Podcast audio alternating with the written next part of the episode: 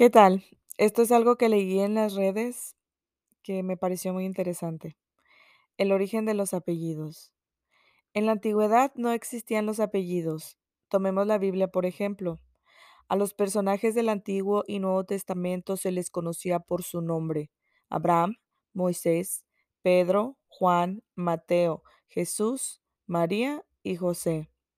No había tal cosa como Abraham Pérez, Mateo Delgado o José García.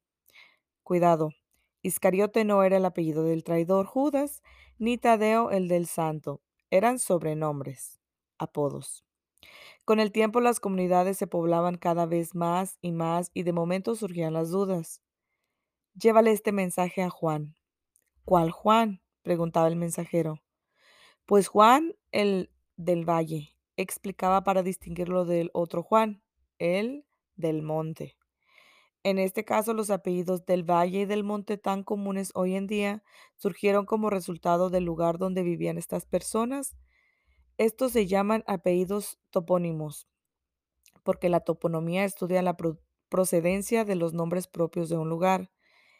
En esa misma categoría están los apellidos Arroyo, Canales, Costa, Cuevas, Peña, Prado, Rivera, que hacen referencia a algún accidente geográfico y Ávila, Burgos, Logroño, Madrid, Toledo, que provienen de una ciudad en España. Otros apellidos se originan de alguna peculiaridad arquitectónica con la que se relacionaba a una persona.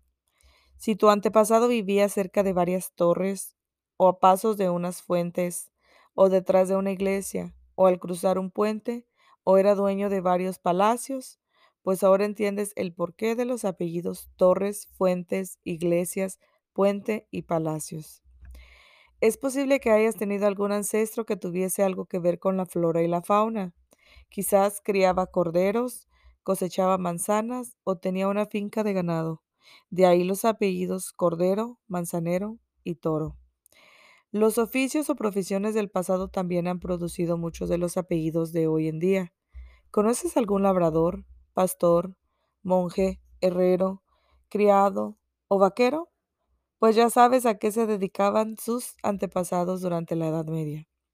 Otra manera de crear apellidos era a base de alguna característica física o un rasgo de su personalidad o de un estado civil.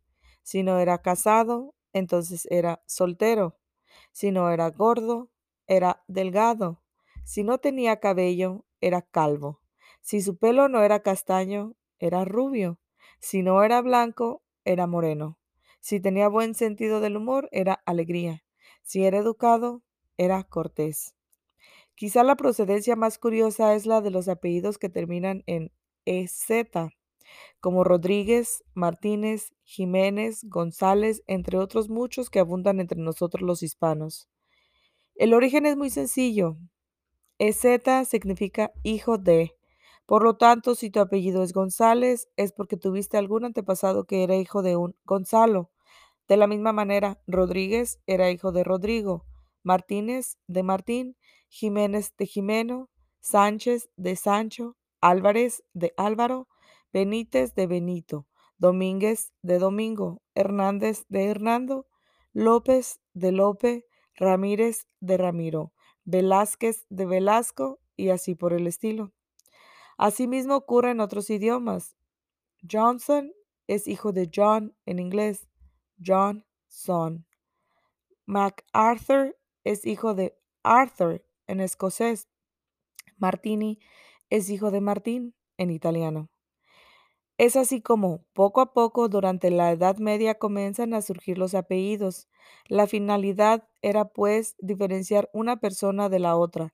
Con el tiempo, estos apellidos tomaron un carácter hereditario y pasaron de generación en generación con el propósito de identificar no solo personas, sino familias. Interesante.